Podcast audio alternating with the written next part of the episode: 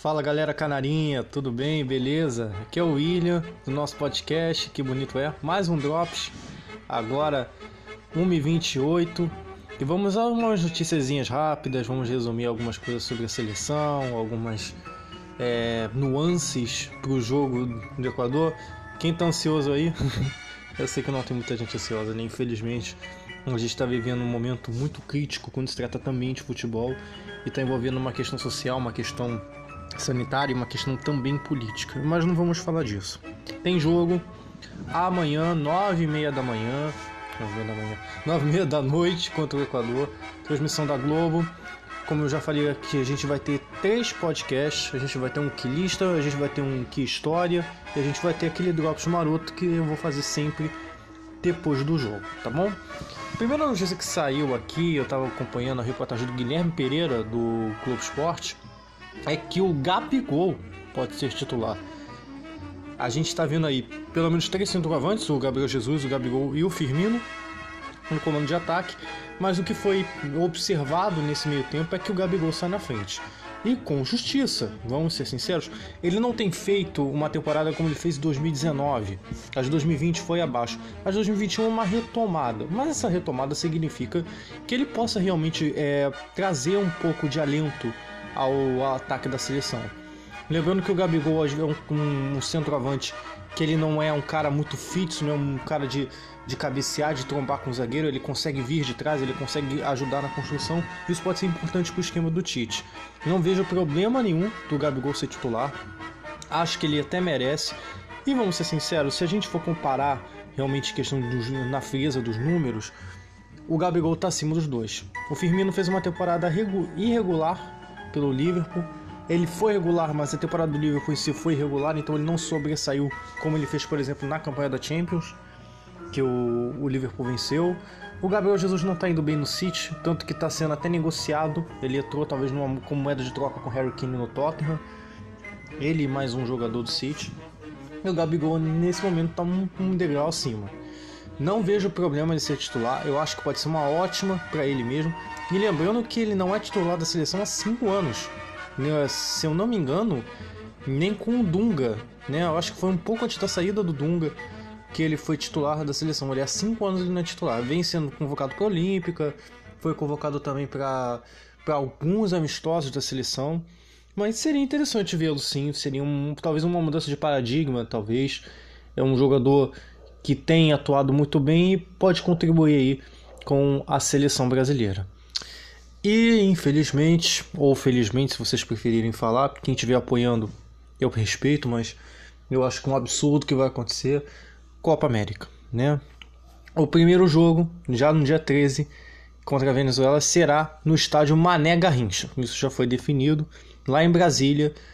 E os outros dois jogos serão outros três jogos, né? É, além do jogo do estádio Mané Garrincha, serão dois jogos no estádio Newton Santos, no Rio de Janeiro, o estádio do Botafogo, e também o estádio Olímpico de Goiânia, estádio do Goiás, é, será usado também. Não, estádio Olímpico, desculpa, o estádio Olímpico é o estádio da Prefeitura de Goiás, Prefeitura de Goiânia. Então serão esses jogos Tá? São, se eu não me engano, são apenas quatro sedes, além do Mato Grosso do Rio de Janeiro, Goiânia e, se eu não me engano, Minas Gerais também vai entrar é, nessa lista. E a final, o único jogo que será disputado no Maracanã será é, a final. Né? Espero que o Brasil esteja lá. O Brasil, é, mesmo que a Copa fosse na Argentina e na Colômbia, pode mostrar sua força. Ainda não é uma equipe que tem os melhores nomes, não é uma equipe muito coesa mas pode mostrar um futebol agradável. Tem uma seleção que tem quatro vitórias em quatro jogos nas eliminatórias. É, ainda não mostrou um repertório, mas é uma seleção equilibrada. E a gente espera hum, pelo menos algumas atuações, no mínimo, convincentes. Como, por exemplo, ter que ficar esperando o segundo tempo para fazer um gol na fraca Bolívia, com todo respeito aos bolivianos.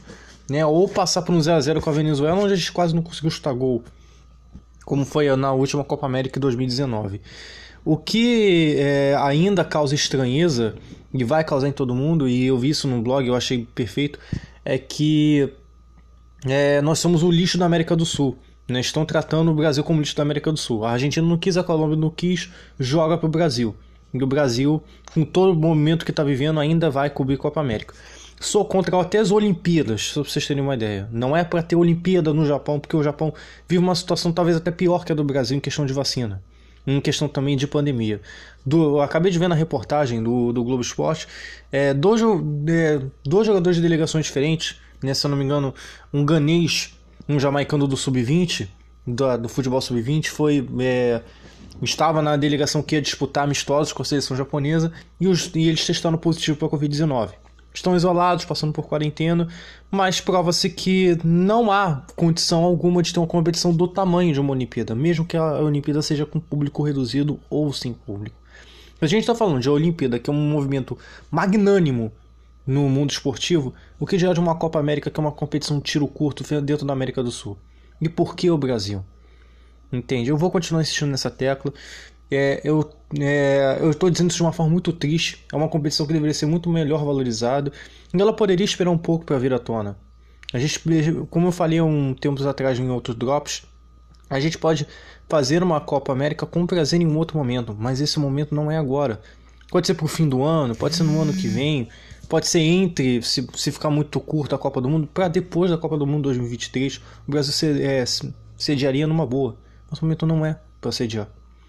Enfim, espero, como, falo, como falei para vocês, espero que essa Copa América seja a mais tranquila possível, que tenha é, muitos gols, que tenha um, um, bom futebol, que seja um futebol bem jogado, mas de fato eu ainda fico coração partido de ter sido uma decisão tomada é, sem critério algum, sem olhar para que realmente interessa, que são as vidas nesse momento é, de crise sanitária que o mundo inteiro está vivendo. Tá bom? É, meu Twitter Twitter do nosso podcast é o Que Bonito 12, QB maiúsculo. E dá aquela força pra gente no Pix pra ajudar, né? Sem internet não tem podcast. Que bonito é podcast.gmail.com. Qualquer coisa é só entra, entra em contato com a gente, tá bom? Valeu!